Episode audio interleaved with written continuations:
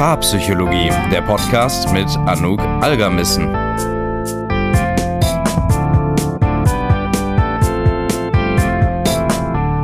Hallo und herzlich willkommen zu einer neuen Paarpsychologie-Podcast-Folge. Lass uns doch heute mal über das Thema Beziehungsmythen sprechen, denn ich sehe immer wieder ganz bestimmte Gedanken und Ideen, die auch aus einer paarpsychologischen Sicht so einfach nicht stimmen und gar nicht der Realität entsprechen. Und ich glaube, das wissen viele Menschen nicht. Deshalb werden wir uns heute fünf Beziehungsmythen einmal vorknüpfen und diese Stück für Stück durchgehen. Wir sprechen auch gar nicht lang um den heißen Brei herum, sondern fangen direkt mit Mythos Nummer 1 an. Man muss immer einen Funken in der Beziehung spüren oder man muss immer Lust aufeinander haben, da muss immer Leidenschaft sein. Und dass sozusagen in den richtig guten Beziehungen sich die positiven Gefühle niemals ändern. Alles bleibt immer schön, da ist immer ein Knistern, da ist immer ein Funken zwischeneinander. Das ist der erste Mythos. Du merkst diesen Mythos zum Beispiel daran, ähm, dass Menschen sich extrem stressen, wenn zum Beispiel der Sex weniger wird oder wenn sie das Gefühl haben, dass ihre Beziehung nicht mehr richtig ist, weil sie mal eine schwierigere Phase haben, weil generell negative Gefühle aufkommen und es schwieriger wird. Also, dass nicht immer alles so leicht und locker von der Hand geht und sie dann sich denken, ach Mensch, ist das jetzt nicht mehr das Richtige? Sollte es nicht irgendwie einfacher sein? Und ich merke auch, dass gerade die positiven Gefühle nicht so viel da sind. Hm, ist das dann die falsche Beziehung für mich? Oder alternativ merkt man diesen Mythos, dass man den aufgenommen hat, zum Beispiel auch daran, dass man sich sehr dafür unter Druck setzt, zum Beispiel auch mal andere Menschen attraktiv zu finden und dann daraus schlussfolgert, dass was mit der Beziehung nicht stimmt. Das kann auch der Fall sein. Also verstehe mich jetzt nicht falsch. Es kann durchaus sein, dass zum Beispiel, wenn die Leidenschaft weniger wird, wenn man andere Leute attraktiv findet, dass es dann auch auf Probleme in der Beziehung zurückzuführen ist. Aber manchmal eben auch nicht. Und das sind tatsächlich Dinge, die relativ normal sind in Beziehungen und eben mit einem Kommen und Gehen der positiven Gefühle zusammenhängen, für viele Menschen aber mit sehr viel Stress und sehr viel Druck verbunden sind. Was ich damit sagen möchte, ist also, wenn du das Gefühl hast, da ist gerade nicht so wahnsinnig viel Leidenschaft zwischen euch, da fehlt vielleicht gerade so ein bisschen das Knistern oder du spürst einfach nicht mehr die gleichen positiven Gefühle wie am Anfang, dann ist das erstmal total normal. Du musst dich deswegen nicht unter Druck setzen. Aber was du natürlich machen kannst, ist zu gucken, ob das etwas ist, was du verändern kannst. Das heißt, wenn du diese positiven Gefühle vermisst, auch die Intensität vermisst, dann kannst du dich damit beschäftigen. Nehmt ihr euch noch genug Zeit füreinander? Priorisiert ihr die gemeinsame Zeit? Gibt es vielleicht unausgesprochene Probleme, die euch emotional runterziehen? Oder ist es gerade ein äußerer Umstand, der dazu führt, dass ihr einfach super gestresst seid, dass es einfach sehr viel zu tun gibt zurzeit und einfach nicht mehr genug Zeit bleibt, um diesen Funken, um das Knistern auch wirklich aufbauen zu können. Mythos Nummer zwei. Beziehungen sollten immer 50-50 aufgeteilt werden. Eigentlich ist das ein sehr schöner, egalitärer Gedanke. Naja, wir teilen alles gleich auf, dann hat jeder die gleiche Verantwortung und eigentlich sollte alles Tutti sein. Das Problem ist jetzt bloß, dass das Leben oftmals nicht 50-50 seinen Stress, seine Unwägbarkeiten auf die Menschen verteilt, sondern immer sehr, sehr unterschiedlich. Hinzu kommt auch, dass man zu unterschiedlichen Zeitpunkten weniger oder mehr Kapazitäten hat, weniger oder mehr Stress erlebt, zum Beispiel mal gefeuert wird oder eine gute Freundin bricht den Kontakt mit einem ab oder man ist gerade einfach in einer schwierigen Phase. Das heißt, das Leben ist halt häufig nicht genau gleich aufgeteilt für zwei Menschen, sondern eigentlich immer sehr unterschiedlich. Woran würde man jetzt erkennen, dass man diesen Mythos vielleicht verinnerlicht hat? Zum einen daran, dass man ganz bestimmte Dinge macht, zum Beispiel im Haushalt, die man irgendwann mal ausgemacht hast, du machst A, ich mach B, die aber jetzt gar nicht mehr passen und euch eigentlich nicht mehr helfen, ihr geht aber nicht dran und verändert die. Dazu vielleicht mal ein kleines Beispiel. Bei mir in der Paartherapie war mal ein Paar, die hatten ein kleines Kind. Und die Frau war früher von der Arbeit zurück und hat sich deshalb um das tägliche Essen gekümmert. Er auf der anderen Seite hat länger gearbeitet, kam dann um 19 Uhr oder was nach Hause und beide hatten dann demzufolge quasi bis 19 Uhr gearbeitet. Eigentlich eine perfekte Aufteilung, genau 50-50 sozusagen. Aber das Problem war jetzt, sie hat es eigentlich total gehasst, dieses Essen zu machen. Es hat sie genervt, es war nicht ihr Ding, sie wollte es eigentlich nicht. Und diese Frustration hat sie ja auch dann weitergegeben, weil man sie einfach angemerkt hat, dass sie gar keine Lust darauf hat. Ihr Partner hat das natürlich gemerkt und war dann eben seinerseits auch gestresst. Die beiden sind dann irgendwann dazu übergegangen, etwas zu verändern, was nicht mehr 50-50 ist, aber eigentlich viel besser funktioniert hat.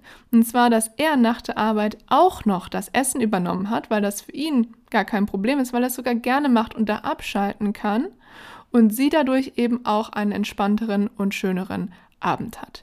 Dafür hat sie dann an einer anderen Stelle zu einem anderen Zeitpunkt etwas von seiner Arbeit übernommen. Das heißt, wenn man sich das vielleicht global anschaut, kommt man wieder bei 50-50 raus. Aber das heißt nicht, dass jede einzelne Aufgabe immer genau gleich verteilt werden sollte, sondern im Gegenteil, die Flexibilität ist wichtig und dass wir mit unseren Bedürfnissen arbeiten und hin und wieder mal hinterfragen, ob die Prozesse, ob die Strukturen, die wir irgendwann mal angelegt haben in unserer Beziehung, uns überhaupt noch gut tun oder ob wir die vielleicht nochmal neu erarbeiten sollten.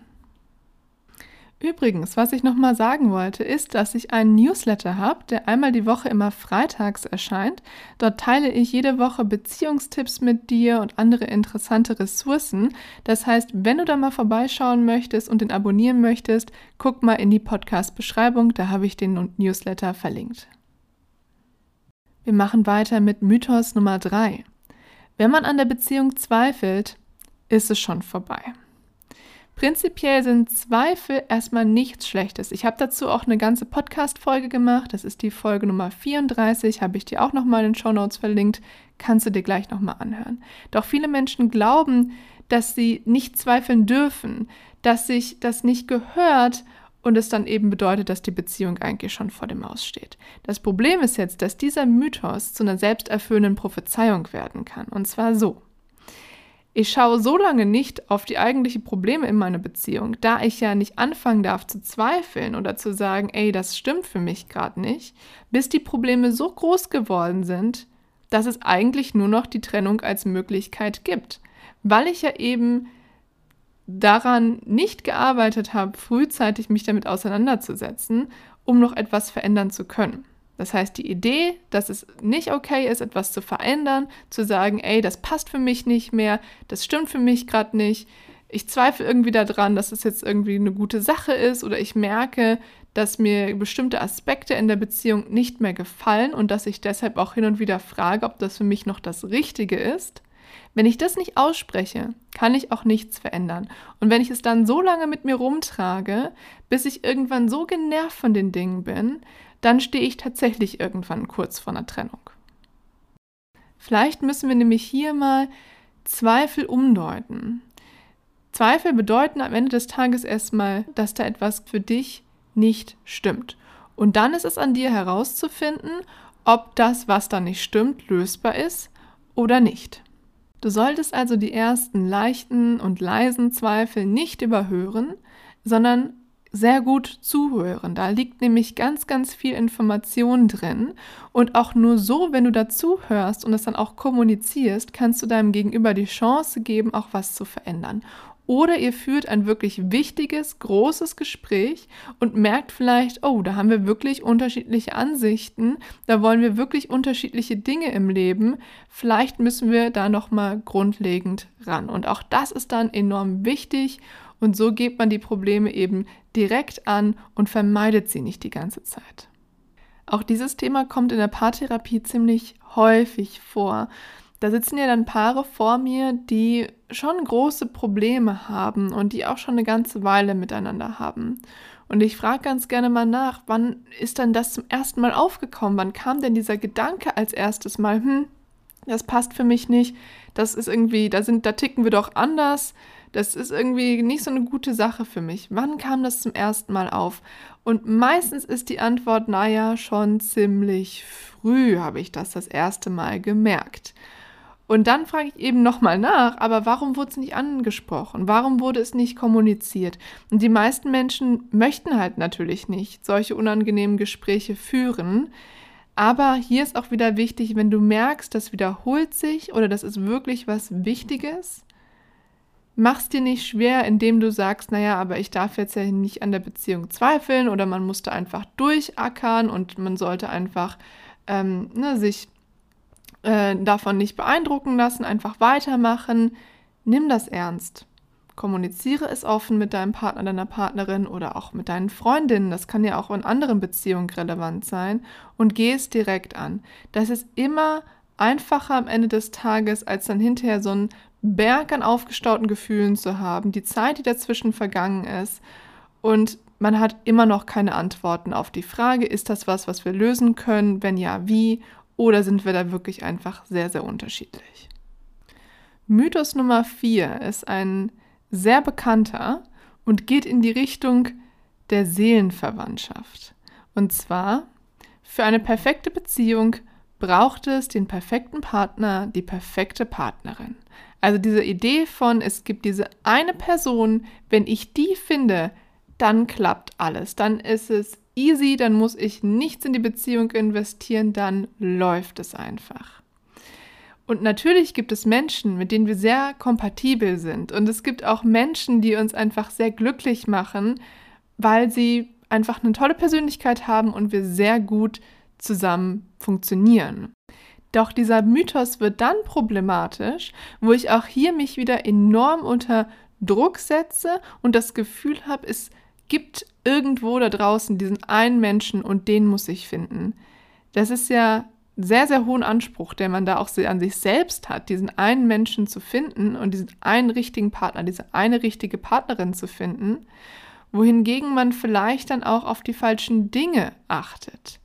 Denn jemanden zu finden, der perfekt ist, der darf ja keine Schwächen haben, keine Fehler haben, muss alles jetzt schon richtig machen.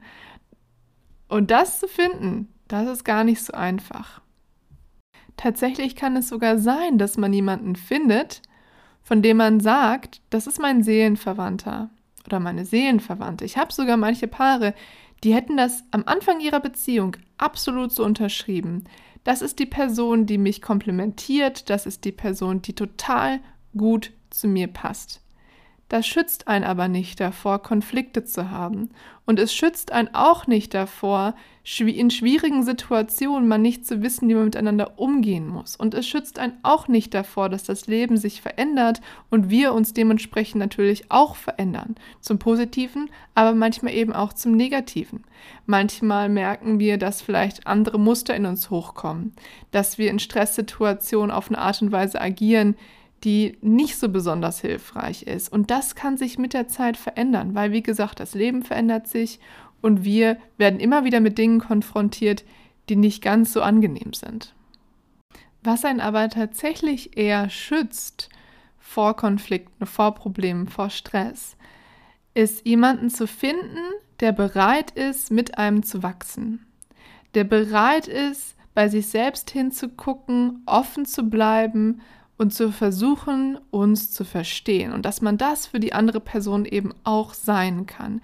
Ich glaube, diese Mentalität und dieses Commitment, das bringt uns viel weiter in einer Beziehung, dass die langfristig eben durch so ein Leben mit Höhen und Tiefen stabil bleibt, als die eine Person zu finden, die von vornherein perfekt ist. Denn man muss nicht perfekt sein, um eine glückliche Beziehung zu führen. Man muss nur an sich arbeiten wollen und offen bleiben, neugierig bleiben auch für die andere Person und eben dieses Teamgefühl nicht verlieren. Und ich glaube, das ist einfach nochmal eine andere Kategorie an Fähigkeit, möchte ich sagen, ähm, und vielleicht etwas, woran man seine Perspektive nochmal ein bisschen verändern kann, wenn man auf Beziehungen schaut und auf potenzielle Partner und Partnerinnen. Und zum Abschluss der Mythos Nummer 5, ein Kind zu bekommen oder zu heiraten wird unsere Probleme lösen. Das heißt, die Idee dahinter ist, wir haben diese großen glücklichen Meilensteine und die bewegen jetzt an sich schon die Probleme und Herausforderungen in unserer Beziehung. Also wenn ich eine schöne Hochzeit habe, wenn wir diese eine Sache machen, diese ein, diesen einen schönen Moment haben, dann wird alles gut, weil uns diese Energie von diesem schönen Moment einfach immer weitertragen wird. Und ich glaube, hier bei dieser Idee ähm, haben wir einiges Hollywood zu verdanken. Da habe ich auch schon mal eine Folge drüber gemacht, wo natürlich diese Idee von, naja, wenn dieser Meilenstein erreicht ist, dann habe ich da Häkchen hinter, dann passt das, immer wieder rauskommt und immer wieder auch gezeigt wird. Und deshalb glauben wir natürlich irgendwann auch daran. Du kannst diesen Mythos zum Beispiel bei dir feststellen, indem du mal schaust, habe ich das Gefühl, es muss nur eine Sache passieren im Außen. Und dann wird sich etwas Grundlegendes in unserer Beziehung so doll verändern, dass wir einfach einen Riesenschritt nach vorne gemacht haben und nicht mehr die gleichen Probleme ansprechen müssen, weil etwas sich von außen verändert hat. Das ist sowas sehr implizites, manchmal gar nicht so leicht irgendwie für sich selbst dahin zu gucken, aber auch gar nicht so wenig vorhanden. Also auch das etwas, was ich in der Paarberatung immer wieder sehe.